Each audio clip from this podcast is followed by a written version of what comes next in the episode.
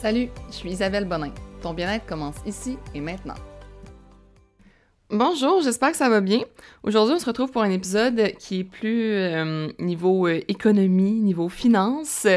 Donc, j'ai demandé sur mon Instagram quel genre de sujet vous vouliez entendre et économie est ressorti beaucoup. Je pense à cause des épisodes que j'ai fait sur euh, les 30 façons d'économiser à l'épicerie, puis ensuite j'ai parlé aussi de liberté financière. C'est d'ailleurs les deux podcasts, je pense, les plus écoutés. Donc, je pense que ça vous intéresse, des façons d'économiser, des façons de mieux gérer son argent. Aujourd'hui, j'aimerais vraiment vous parler de comme mon expérience, comment j'ai fait dans le fond pour économiser suffisamment et quitter mon emploi stable quand j'avais 28 euh, ans. Donc, euh, je vais vous raconter un peu mon histoire, je vais vous expliquer comme vraiment essayer d'aller en détail quand même là, sur euh, qu'est-ce que je valais, combien je gagnais, mes actifs, qu'est-ce, comment j'ai fait, tout ça, des trucs sur ma façon de faire et ce que j'aurais fait finalement différemment. Euh, je voulais aussi vous dire, dans le fond, sur Instagram, c'est là que j'ai le comme le plus de discussions avec les gens, parce que c'est le plus facile, mettons, d'avoir des discussions euh, en message privé. C'est là que je prends aussi vos questions, vos suggestions de podcasts. Vous m'avez beaucoup parlé d'alimentation aussi. Sachez que j'ai des podcasts exclusifs sur l'application Shirt and Sweat qui parlent beaucoup justement d'alimentation. Donc, si c'est un sujet qui vous intéresse, je vous invite fortement à vous abonner à l'application Shirt and Sweat où vous allez retrouver comme on est rendu à quand même beaucoup d'épisodes exclusifs. Je sais pas combien exactement, mais une quinzaine. Donc, euh, en ce moment, c'est vraiment le temps de s'abonner. Si tu écoutes l'épisode euh, quand il sort, le 6 juin, euh, on a sorti un nouveau programme d'abdominaux, donc 10 euh, entraînements de niveau 1 à 5 pour arriver à avoir un corps plus solide. On a aussi, dans le fond, une promotion en ce moment pour les 1 an de Shut and Sweat. Donc, plutôt que de payer 34 par mois, c'est 23 par mois à raison d'un paiement annuel euh, en s'abonnant justement à l'application pour l'année. Donc, ça vaut la peine. Je sors des épisodes souvent sur justement des sujets variés au niveau de l'alimentation, des habitudes de vie et tout ça. Donc, allez voir ça, je vais mettre les infos dans la description. Sinon, le site pour s'inscrire, c'est le app.shirtandsweat.ca. Si tu vas télécharger l'application, tu vas pas avoir le, rabais parce que sur l'App Store puis Google Play, il euh, n'y a pas le rabais sur l'abonnement annuel. Donc, il faut vraiment aller sur le site app.shirtandsweat.ca. Donc, j'arrête mon blabla sur l'application. Vous le savez, je rentre dans le vif du sujet. Donc, euh, moi, dans le fond, ben, la plupart des gens le savent, mais si tu n'as jamais écouté mes épisodes, je vais te mettre en contexte. J'ai fait mes études en droit, j'ai fait mon barreau, j'ai été, stagiaire, dans le fond, euh, dans un cabinet d'avocats à Montréal. Euh, quand même un gros cabinet, dans le sens que c'est dans la course au stage. Ceux qui sont en droit, vous saurez ce que ça veut dire. Donc, euh, un bon cabinet. J'ai adoré mon expérience, sauf que je considérais vraiment que moi, je valais plus que ce qu'on m'offrait. Et j'ai toujours été, on pourrait dire, euh, très consciente de ma valeur. Je me suis pas sous-estimée beaucoup au niveau de combien je devrais gagner, puis tout ça. J'ai tu sais, je sais pas si vous le faites, OK, dans votre travail, puis je vous invite à le faire, mais de voir, admettons, comment, combien vous amenez à l'entreprise pour laquelle vous travaillez. Euh, moi, par exemple, je savais que mon bureau, admettons, chargeait tant de l'heure pour mon heure à un client, puis que moi, je faisais, admettons, tant de l'heure. On va mettre des chiffres, là. Mettons que je faisais 20 euh, de l'heure, puis qu'il chargeait 150 de l'heure. C'est sûr qu'il y a des frais de bureau, il y a des frais d'activité, des... il y a plein de frais là, qui rentrent dans le fait qu'ils n'ont pas le choix de charger comme cher pour mon heure puis de me payer moins cher. Mais je trouvais que la différence, elle était vraiment, vraiment grosse. Puis, euh, ben c'est ça. oui, j'étais nouvelle. Ça faisait pas très longtemps que j'étais avocate, mais je travaillais pour un client. J'allais souvent travailler, dans le fond, chez le client du bureau d'avocat. Puis, euh, j'étais consciente que si je travaillais pour ce client-là, mais travailler, dans le fond, dans, dans une entreprise, c'est plus facile d'être mieux payé euh, au départ que de travailler dans un cabinet d'avocat. Donc, puis j'aimais beaucoup plus ça aussi. C'était pas juste une question de salaire, on va se le dire. Donc, euh, j'aimais vraiment ça travailler là. Donc, j'ai proposé euh, à cette entreprise-là de m'engager à temps plein. Puis, j'y ai pas dit comme de, me faire une offre. Je lui ai dit, moi, c'est ça que je vaux. Puis, je lui ai demandé de me payer tant. je lui ai mis une échelle qui était à la hausse. Là, puis, j'ai fait, moi, c'est en temps et temps que je vaux, puis pour pourquoi, genre, sinon, je vais juste démissionner du cabinet d'avocat et par le fait même m'en aller puisque tu pourras plus m'engager par l'entremise du cabinet d'avocat. Donc, je pense que j'avais vraiment cette comme capacité-là à me donner une valeur qui était suffisamment grande. Et dans le marché actuel de la main-d'œuvre qui est manquante, tout ça, tu devrais faire la même chose, être conscient de ta valeur, puis de ne pas sous-estimer ta valeur. C'est ça qui fait en sorte qu'après ça, tu as assez d'argent pour investir, acheter des actifs et finalement acquérir une certaine comme liberté financière qui t'amène au concept qu'on appelle, j'ai appris ce concept-là euh, à une conférence euh, la semaine passée quand j'étais allée euh, à une exposition sur la liberté financière. Je savais pas que ça existait, mais c'est le FU Money. Ça veut dire le Fuck You Money. Oups, maman, je m'excuse. Fait que le FU Money, ça veut dire que tu as assez d'argent, puis assez d'actifs, puis assez d'investissement pour que, mais si, admettons, justement, mon employeur m'aurait répondu, ben, genre, ciao, bye, comme, tu sais, je suis pas intéressé par ton offre, mais que ça te fasse pas un pli, puis que tu puisses justement, comme, avoir assez d'argent pour, comme, mettons, avoir trois mois sans salaire ou quoi que ce soit pour te revirer de bord, tu sais. Fait que c'est ça, le FU Money, c'est d'avoir une certaine comme flexibilité pour oser demander une promotion, oser te ramasser sans emploi. Puis moi, dans le fond, j'avais assez économisé pour me sentir comme à l'aise. Puis, euh, ben en fait, non, pas à ce moment-là. À ce moment-là, c'était vraiment comme un... j'étais vraiment juste dans un mood que j'étais comme, pour vrai, j'ai besoin de comme changer d'emploi. Genre, j'étais pas bien, puis j'avais besoin de quitter le bureau d'avocat pour lequel je travaillais parce que je trouvais que ma vie juste comme à passer devant mes yeux. Donc ça, c'était à ce moment-là. J'étais pas encore rendue au FU Money. Euh, là, j'ai demandé une augmentation, fait que là, j'ai eu de l'argent comme j'ai eu un plus gros salaire.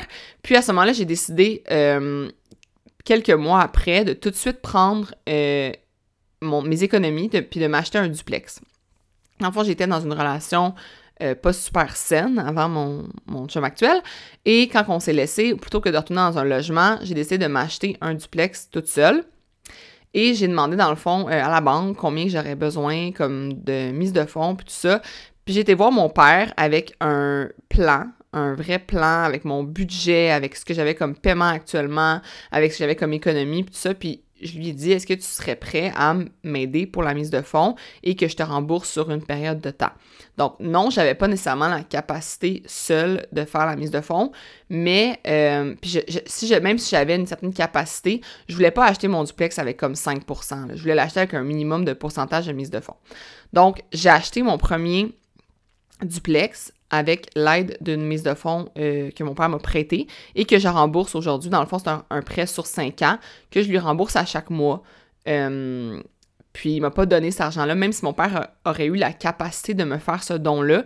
Moi, je le remercie de ne pas me faire le don et de plutôt m'éduquer à justement investir, à avoir un prêt. C'est un prêt qui est sans intérêt, mais c'est quand même justement une dette que j'ai envers mon père que je lui dois et ça m'éduque sur euh, l'argent finalement, puis la valeur de l'argent. Donc pour moi, ça c'est vraiment important, puis je trouve que c'est quelque chose qui m'a comme justement transmis qui est important. Donc euh, j'ai acheté mon premier duplex et euh, je l'ai rénové avec mon chum actuel. D'ailleurs, quand je dis je l'ai rénové, il l'a rénové et j'ai sorti les poubelles. Donc, on l'a rénové, on a vécu dedans pour finalement se rendre compte que Justement, moi, dans le fond, je louais le bas parce que le bas me rapportait un revenu beaucoup plus élevé. Donc, puis en plus, j'avais pas, dans le fond, le besoin d'habiter dans le bas quand j'ai acheté le duplex parce que j'étais célibataire.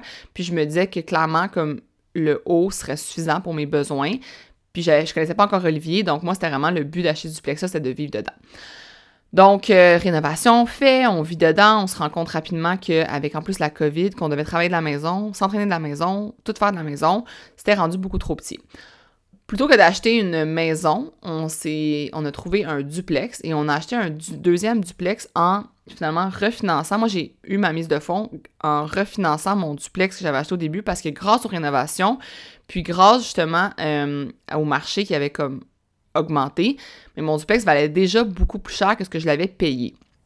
Donc, j'ai pu m'acheter avec mon conjoint un autre duplex en refinançant mon duplex. Si vous ne comprenez pas ces mots-là ces termes-là, allez vous renseigner à la banque, allez faire un plan avec la banque, puis voir comment vous pouvez comme refinancer si c'est quelque chose que vous voulez faire, d'acheter de l'immobilier.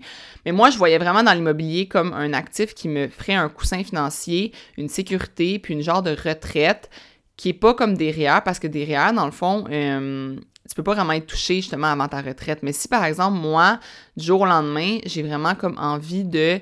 Euh, n'importe quoi, ben, je peux vendre mon duplex, puis l'argent m'appartient, puis ça a été comme un super bon investissement pour une retraite si je veux le rendre jusqu'à la retraite finalement. Donc moi, ça, c'était quelque chose que je voulais faire, acheter de l'immobilier.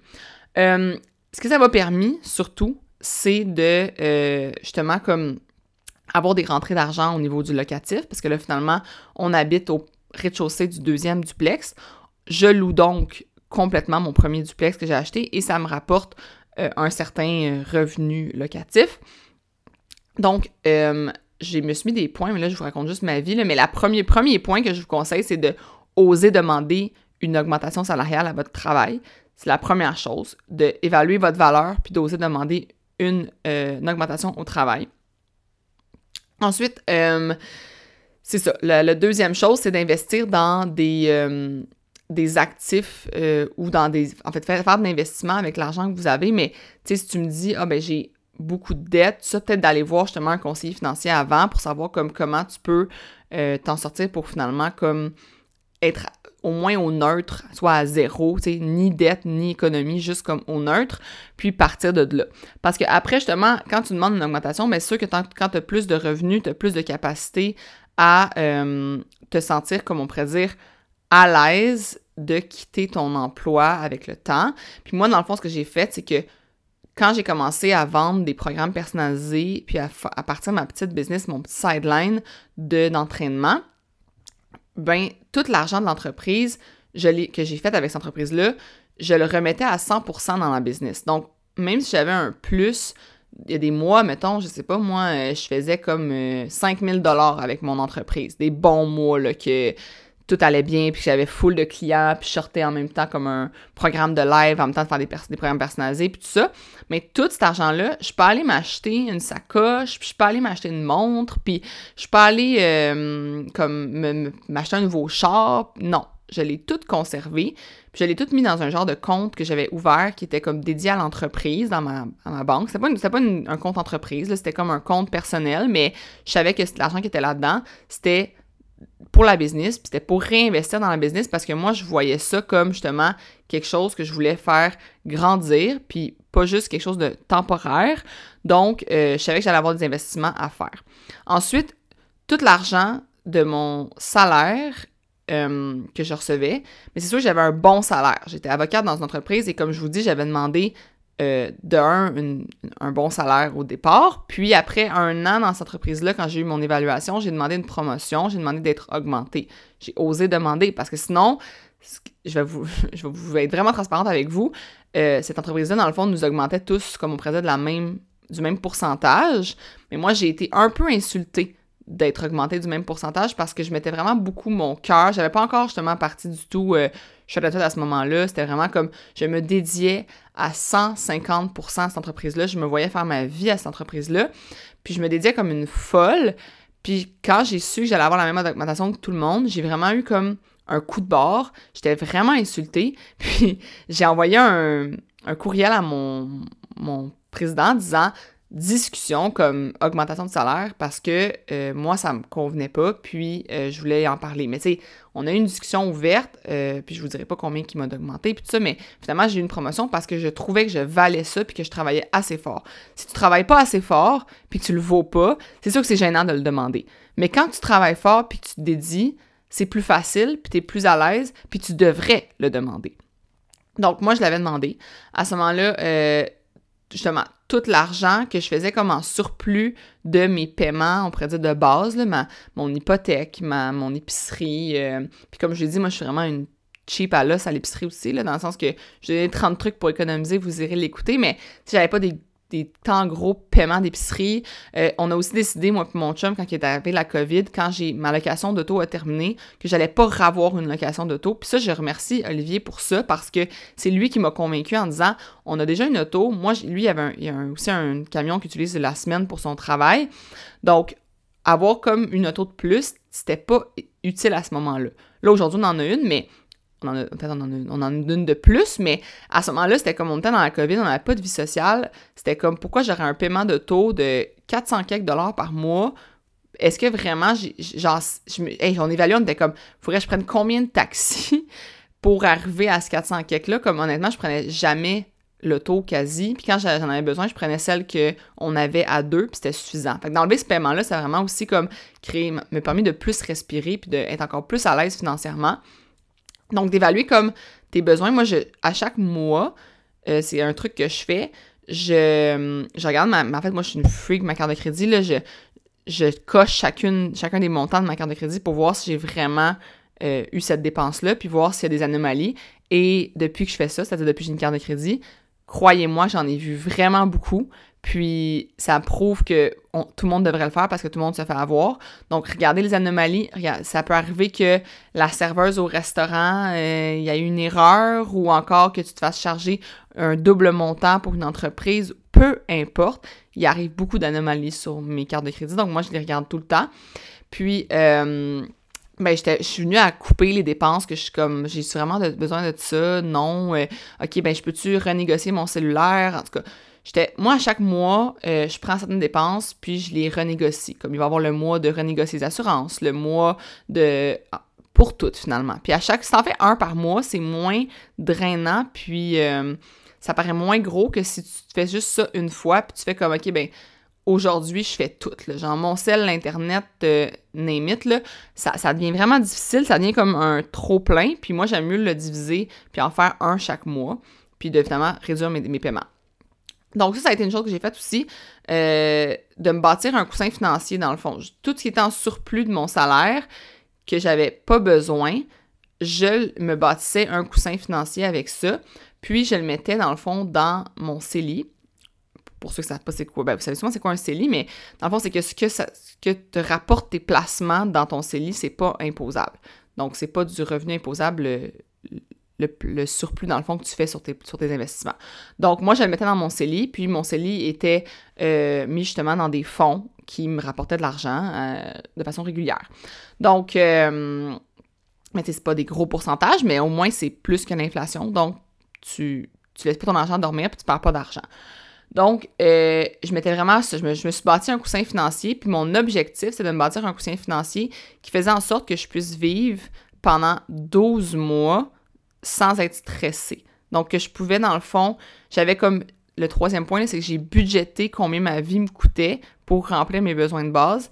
Et ce montant-là, il fallait que je l'aille pour 12 mois avant de pouvoir quitter mon emploi. Donc, ça me mettait quand même un certain comme euh, des objectifs mensuels parce que je me disais, bon, ben, si je veux être capable de non seulement économiser pour 12 mois, mais en plus, ce que je faisais, c'est que je me disais, bon, ben, dans mon entreprise, il faut que le montant que je fais par mois équivale à mon salaire avant que je puisse quitter mon emploi. Donc, on va mettre des chiffres ronds, ça va être aucunement mon salaire, mais on va, on va mettre ça. Si je faisais 5000 dollars par mois à mon emploi, avec mon emploi, fallait que ma business me rapporte 5000 dollars par mois. Parce que les gens vont dire, ouais, mais t'as des dépenses dans ta business, c'est pas ton vrai salaire, mais ton 5000 non plus au niveau salarial parce que tu as des impôts, tu as, plein de choses, des déductions, puis tout ça. Fait moi, c'était vraiment comme, on pourrait dire, euh, salaire, euh, comme, ton, tu fais 90 000 par année, là, ben, ça, c'est, on pourrait dire, euh, sans les, enlever les impôts, puis tout ça, mais il fallait que je fasse 90 000 par année avec ma business. C'était ça mon, objectif. Puis, euh, je mettais, comme je vous dis, toute l'argent de la business dans un compte. J'y touchais pas. Puis, je remplissais juste mes besoins. Puis, dans le fond, moi, mon hobby, anyway, c'était mon entreprise. C'était ça que j'avais du fun à faire. Donc, ça me coûtait pas très cher de sortie puis de hobby parce que, euh, ben, c'était ça, mon, mon hobby, finalement. Donc, euh, j'ai budgété ma vie. Je me suis dit, bon, combien ça me coûte, combien j'ai besoin? Puis, euh, je me suis dit, bon, ben, il faut que dans mon compte CELI assez d'argent pour vivre pendant 12 mois. Si la business a plante, si je fais des mauvaises décisions, si peu importe ce qui arrive, ben, je vais avoir comme beaucoup de temps pour me revirer de bord. Il y a du monde qui font des coussins de 3 mois, il y a du monde qui font des coussins de 6 mois. Moi, je suis une chochotte, j'ai fait un coussin de 12 mois.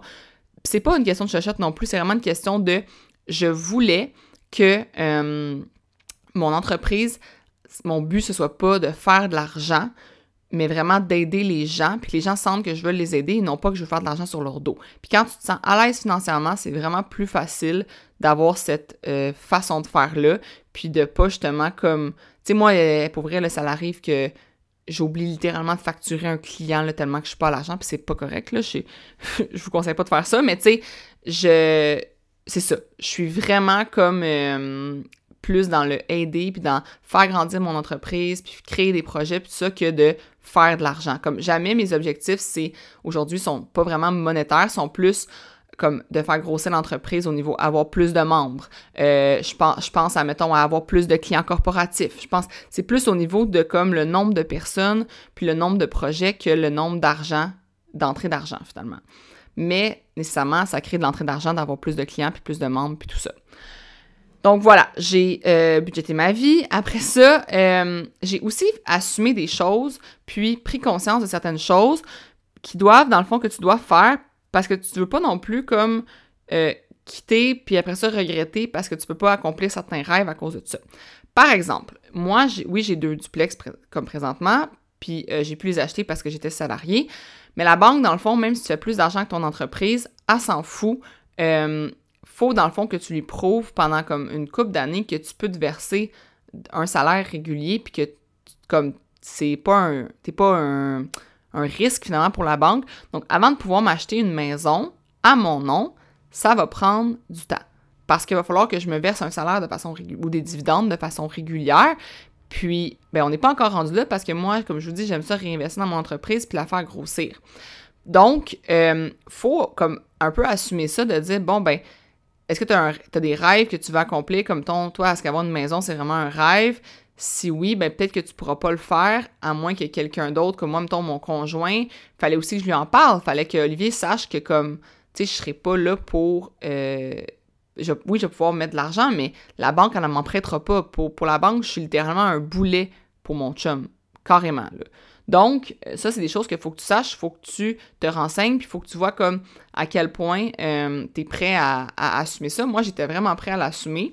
Euh, L'autre chose, justement, c'est que, mes deux duplex que j'ai, ben, oui, ils me rapportent du revenu de loyer qui est imposable, mais le gain en capital que je fais, que, dans le sens que, tu sais, mettons, vu que moi j'ai acheté mon premier duplex avant la pandémie, croyez-moi que j'ai, si je vendais mon duplex aujourd'hui, j'ai un gros gain en capital potentiel.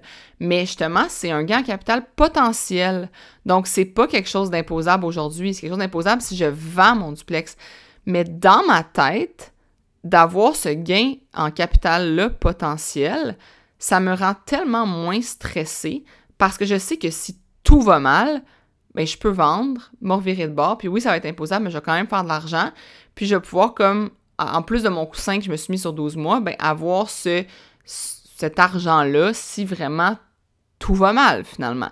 Donc, c'est tout le temps de se dire comment tu peux retirer tes stress, Comment, puis, tu sais, de se dire comme, est-ce que ça vaut la peine de, de t'appauvrir avec des biens pour essayer d'avoir l'air plus riche aux yeux des autres, mais finalement d'être plus stressé? Je vais mettre ça plus clair, mais ma phrase clé, c'est ça vaut-il la peine de t'appauvrir pour avoir de l'air plus riche? Dans le sens que, par exemple, est-ce que ça vaut la peine de vraiment t'acheter régulièrement du nouveau linge régulièrement des nouvelles choses parce que tu veux être plus à la mode ou paraître mieux? Ou mettons, on t'a acheté un auto, tu vas dire, mais là, je vais pas m'acheter, euh, je sais pas, moi, quel char que.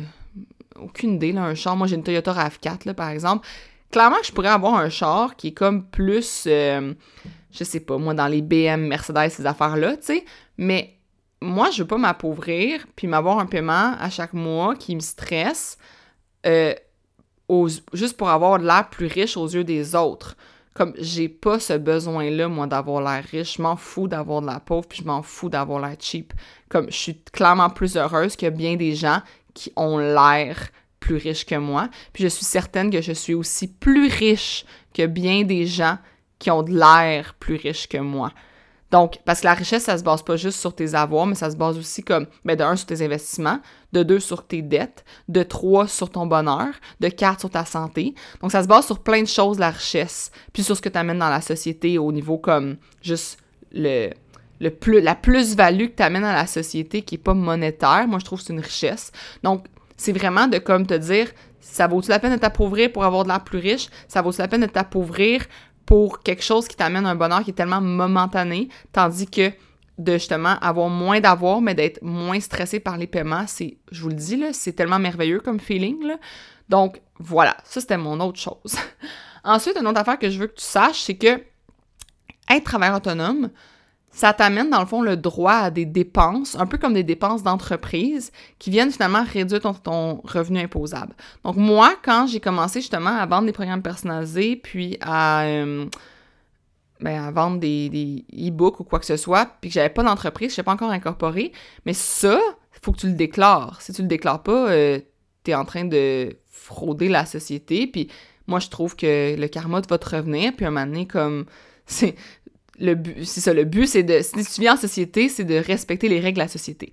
Donc, moi, je déclare mon, j'ai déclaré mon revenu que j'ai fait avant d'être incorporé, mais ce revenu-là, il doit être déduit de tout l'argent que tu mets pour, ton, comme justement, ton entreprise. Donc, si tu rencontres des clients, tu prends ton auto. Si tu vas au restaurant avec une rencontre client, si tu achètes des équipements, peu importe, tout ça, tu le prends en compte. Fait que ça fait que dans le sens que être travailleur autonome, ça a quand même l'avantage que tu payes nécessairement moins d'impôts. Puis là, je vais expliquer un concept que peut-être des gens n'ont euh, pas compris, mais que c'est vraiment important à comprendre. Quand tu achètes quelque chose, quand tu es salarié, puis que tu achètes quelque chose, tu l'achètes avec de l'argent sur lequel tu as été imposé. Donc, il te coûte beaucoup plus cher ton objet. Parce que, par exemple, si euh, tu es imposé en moyenne à 30% mais ton objet te coûte 30% plus cher parce qu'il a fallu que tu fasses comme, mettons que tu as dépensé 200 dollars pour cet objet-là, il a fallu que tu fasses comme 300 dollars pour avoir ton 200 dollars pour acheter cet objet-là. Donc, quand tu achètes quelque chose, il te coûte encore plus cher que tu penses qu'il te coûte non seulement les taxes de 15% mais les impôts que tu paies sur ton salaire qui viennent réduire ta capacité d'achat.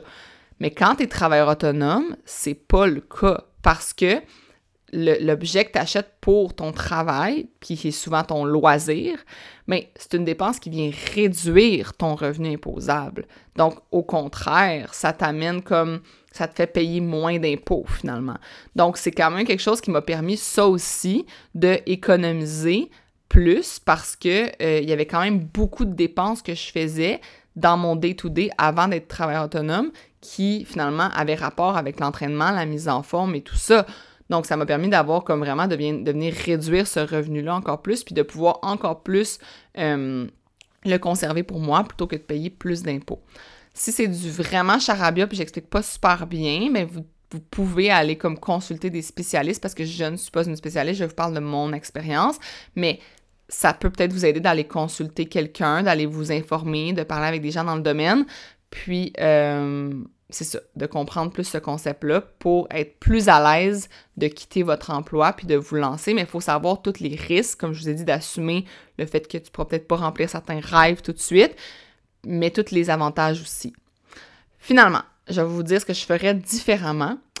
Une chose que je ferais différemment totalement, c'est de ne pas avoir le syndrome de l'imposteur et d'oser charger plus cher pour mes programmes personnalisés. Parce que autant j'avais confiance en moi pour demander des promotions parce que j'avais je, considérais que j'étais une super employée, c'était avec toute humilité, mais je considérais que j'étais en confiance quand j'étais avocate, que je savais où je m'en allais, que je savais ce que j'amenais de plus à la business.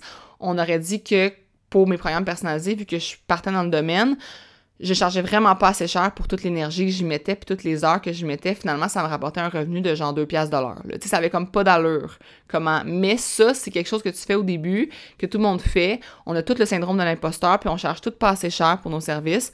Mais c'est quelque chose... En fait, je pourrais faire un podcast complètement sur ce syndrome-là, mais ça, c'est quelque chose que je ferais différemment.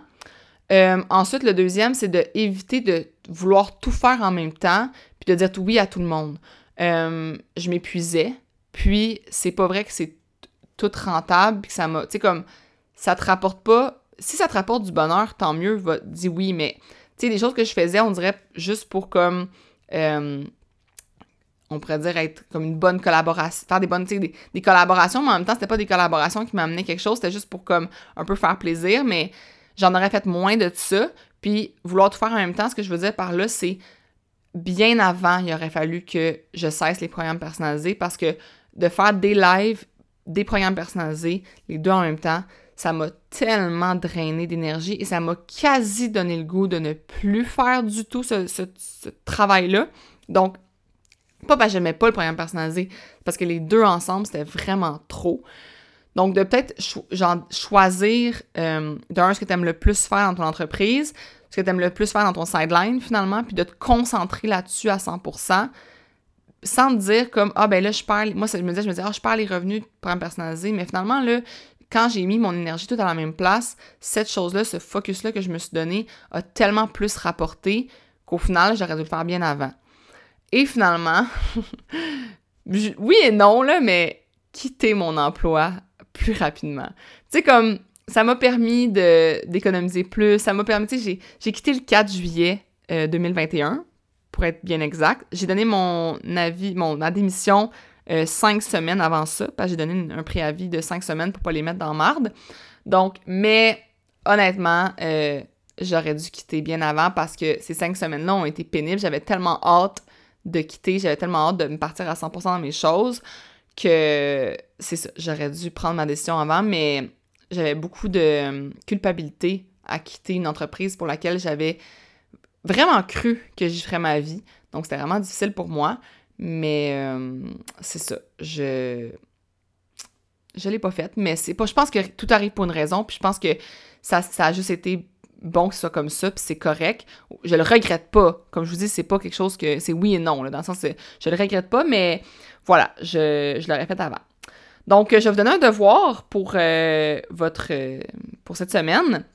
J'aimerais ça que justement vous euh, remettiez en question une de vos dépenses que vous avez, puis, ou plusieurs dépenses, à savoir si vous pouvez soit les enlever, les renégocier, les juste vous faire comme, ou même pour les trois prochains mois, déterminer comme trois dépenses que vous allez revisiter, soit en l'enlevant, soit en la réduisant, euh, peu importe, de vous en donner une par mois pour pas que ça paraisse comme un gros, euh, une grosse montagne, puis de justement comme euh, prendre cet argent-là que vous avez en surplus et ne pas le mettre ailleurs, mais vraiment le mettre dans vos investissements, puis dans votre épargne, dans le but justement de vous accorder comme une plus grande liberté financière, puis d'arriver finalement un jour au FU Money. Moi, mon FU Money, je l'ai eu quand? Le jour que j'ai démissionné de mon emploi. À ce moment-là, je, pouvais juste dire à mon employeur comme je m'en vais, puis je suis bien à l'aise avec ça, puis je, suis en super confiance, puis que même si mon entreprise coulait puis que ça fonctionnait pas, j'avais assez d'argent de FU Money pour me sentir bien pendant un an complet. Donc là, ça fait un an et plus que j'ai démissionné de mon emploi et je vous le dis, ça a été la meilleure décision de ma vie. Je vis ma vie de rêve et je remercie et je vais devenir émotive encore une fois. OK. Je vis. Excusez, je vais pleurer en podcast. Donc, euh, je vous remercie de justement de m'encourager, de m'écouter, de faire mes workouts, d'être sur mon application. Même si vous n'êtes pas sur l'application, de m'écrire euh, que vous aimez mes podcasts, ça me fait toujours du bien. Euh, de me permettre de vivre ma vie de rêve. Puis, euh, c'est ça. Je vous, je vous remercie vraiment. Puis si c'est un épisode qui vous a amené comme beaucoup de, de connaissances puis de choses, comme je sais pas, moi, ça vous a donné des trucs ou ça vous a inspiré ou ça vous a comme mis sur, donné des ailes pour euh, vous, encourager à économiser puis vous aussi à partir de vos projets. Euh, ben, n'hésitez pas à le screenshot, à le mettre dans vos stories, à le partager avec vos proches, à me laisser un review en disant j'ai écouté l'épisode, celle-là, le 40 et quelques, puis euh, comme ça, ça va me donner une idée que vous avez vraiment aimé. De mettre des 5 étoiles sur Spotify, puis tout ça, c'est vraiment la meilleure façon de m'encourager puis de me permettre de continuer de vous fournir du contenu comme ça chaque semaine. Donc, on se revoit la semaine prochaine. Merci d'avoir été là. Puis, passez une super belle journée. Bye bye.